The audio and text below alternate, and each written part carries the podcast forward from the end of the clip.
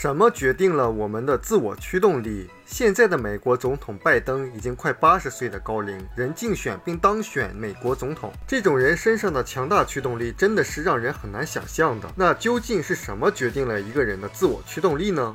可能很多朋友会说是一个人的想法，但却发现有想法的人很多，但真正去实现想法的人却并不是很多。比如说，女孩子减肥，减肥都想减，但是真正减肥成功的还是少数。那是不是因为减肥太难了呢？我们换一个场景，假如说这个想减肥的女孩子减肥失败了。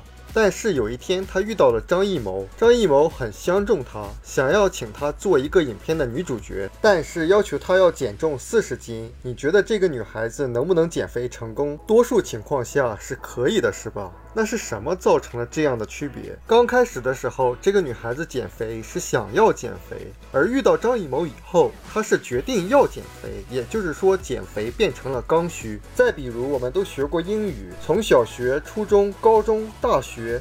甚至有的从幼儿园就开始学，但是会发现学了这么多年英语的我们，到了国外真正要用的时候，却发现很难用得上。而如果把它扔在国外，很快就会学会。区别就是，对多数人来说，英语不是刚需，也就是说不是必须的，不用也可以。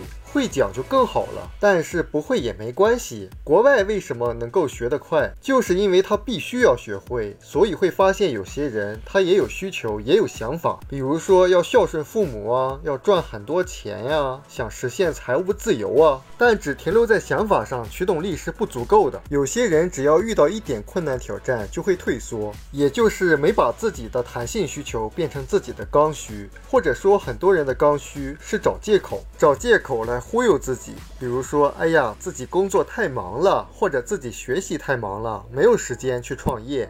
但真正问他这一年究竟忙了什么重要的工作，有哪些成绩？你这一年究竟学了多少东西？实际上，很多人什么都说不出来。为什么说找借口是刚需？很多人就像沙漠里那个骆驼一样，骆驼看到敌人就跑，跑不动了，他就把头一脑袋扎在沙子里面。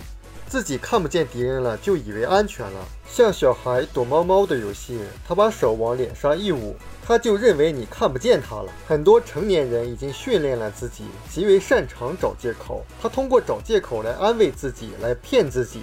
科学家对人大脑的研究现在已经是突飞猛进了。有一个重要的结论，就是说人的大脑是可塑的。换句话说，就是一个人的大脑表面上看一辈子没有多大的变化，但是从里面来说，肯定不是一成不变的。就是说，人大脑的灰质厚度是可以通过练习来增加的。大脑可以被环境塑造，更重要的是，它竟然可以被自我塑造。当一个人把想要的东西变成自己决定要的，变成。必须的，或者是刚需的东西的时候，就会对大脑进行重新的塑造，而这种决定、这种必须、这种一定要的刚需，就决定了一个人的自我驱动力会变得非常强大。所以，我们系统的生意导师说，成功是一个决定，而只有你才能够做出这个决定。我们书友会希望用十五年时间，带动一亿人读书，改变思维，思考致富，和一千个家庭共同实现财务自由。快来加入我们吧！